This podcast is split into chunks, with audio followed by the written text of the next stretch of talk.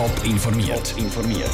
Das Radio Top Magazin mit Hintergrund, Meinungen und Einschätzungen mit dem Sandra Peter. Welche Social Media Plattformen wie im Wahlkampf nützen und welche Massnahmen den Umgang mit Smartphones im ÖV sollen sicherer machen, das sind zwei von den Themen im Top informiert. Social Media sind schon lange nichts Neues mehr, wenn es um den Wahlkampf geht. Aber noch lange nicht alle Politiker brauchen Facebook und Co. Elena Oberholzer hat angeschaut, wie die 13 Zürcher Regierungsratskandidaten unterwegs sind. Instagram, Facebook oder Twitter. Alle drei öffentlichen Plattformen können gebraucht werden, um Werbung für seine Kandidatur zu machen. Bei den Zürcher Regierungsratskandidaten ist darum auch Facebook hoch im Kurs, vor Twitter und Instagram. Elf von diesen 13 Kandidaten präsentieren sich nämlich auf Facebook. Facebook bietet sich darum an, weil mit dieser Social-Media-Plattform in der Schweiz am meisten Leute erreicht werden, sagt der Social-Media-Experte Jürg Kobel. Zu dem kann auf Facebook dann auch gezielt Werbung gemacht werden. Man kann auch Werbung schalten auf Facebook und nachher genau eingrenzen. Ich möchte eigentlich die, die 20- bis 40-Jährigen erreichen, im Kanton Zürich oder bei diesem Standort im Umkreis von 20 Kilometern. Man kann, es kann zum Beispiel auch eine Umfrage sein oder welches Thema beschäftigt sein. Diese Werbung wird dann vielleicht noch von Freunden geteilt oder geliked und so sehen sie noch mehr Leute. Weniger gut abgeschnitten als Facebook haben die Kandidaten bei der Fotoplattform Instagram. Weniger als die Hälfte der Kandidaten haben ein Profil, wo sie mit Bildern zeigen, was sie während dem Wahlkampf alles machen. Wenn die Kandidaten aber die Jungen erreichen wollen, dann müssen sie auch Instagram haben, sagt Jürg Kobel. Wenn man die Jüngeren ansprechen unter 20, dann würde sich sicher Instagram oder sogar vielleicht Snapchat eignen. Bei Instagram ist ja so, da kann man verschiedene Hashtags einsetzen und dann kann man so auf sich aufmerksam machen. Besser abgeschnitten als Instagram hat Twitter. Acht von diesen 13 Kandidaten brauchen nämlich Twitter. Diese Plattform ist aber nicht direkt für die Wähler, sondern vor allem für die Journalisten geeignet, erklärte Jürg Kobel. Twitter, sagt man, ist das Medium für die Journalisten, Medien und Politiker. Also das ist vielleicht so ein bisschen unter sich, aber man kann natürlich dort auch ein Statement abgeben zu einem speziellen Thema. Eins ist aber klar, mit Social Media können Kandidaten gratis Werbung für sich machen.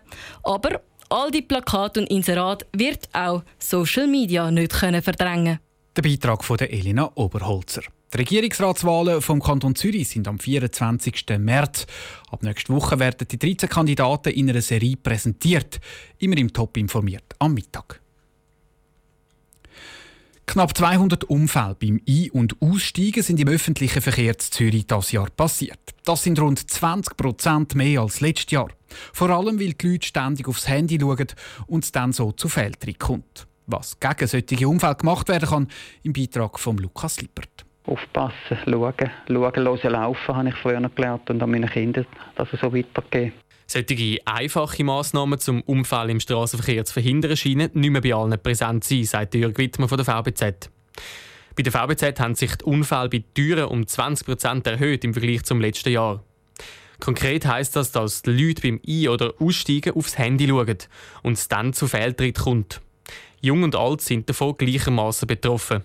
Die VBZ versucht trotzdem alles Mögliche zu machen, um so Unfälle zu verhindern, wie Jörg Wittmer, Leiter Betrieb VBZ, sagt. Was wir natürlich versuchen, ist mit äh, Kampagnen, mit den äh, Informationen, dass wir da möglichst viele Leute können wirklich immer wieder informieren über das und einfach ganz kleine Tipps, machen die Augen auf bei mir und aussteigen und dann könnt ihr problemlos und unfallfrei umreisen. Die grosse Zunahme von so Fällen, wo die Leute wegen dem Handy abgelenkt sind, überrascht Markus Hackevoll von der ZHW. Er ist dort Leiter vom Bereich Verkehrssicherheit und Umweltpsychologie. Das Handy sei ja kein neues Phänomen und er hätte eher bei jungen Leuten so Zahlen erwartet.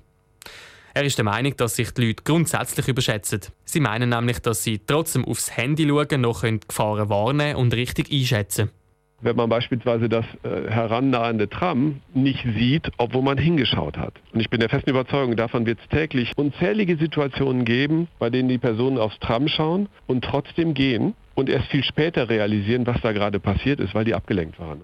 Es gibt darum Pläne von Verkehrsbehörden, dass die neuen Medien gerade in die Unfallprävention mit einbezogen werden. Der Markus Hacke vor gibt ein Beispiel. Warnungen vor Unfallschwerpunkten, einfach ganz kurze Botschaften aufs Telefon zu bringen und das vielleicht mit einem Navigationssystem zu integrieren. Das heißt also, wenn ich mich in einem Bereich nähere, der einfach aufgrund der Datenlage klar ist, ist ein Unfallschwerpunkt, dass man dann entsprechende Warnhinweise bekommt. Trotz solcher Massnahmen dürfte sich die Zahl der Unfälle beim Ein- und Aussteigen nicht gross verändern, heisst bei der VBZ. Sie gehen eher noch davon aus, dass sie noch zunimmt.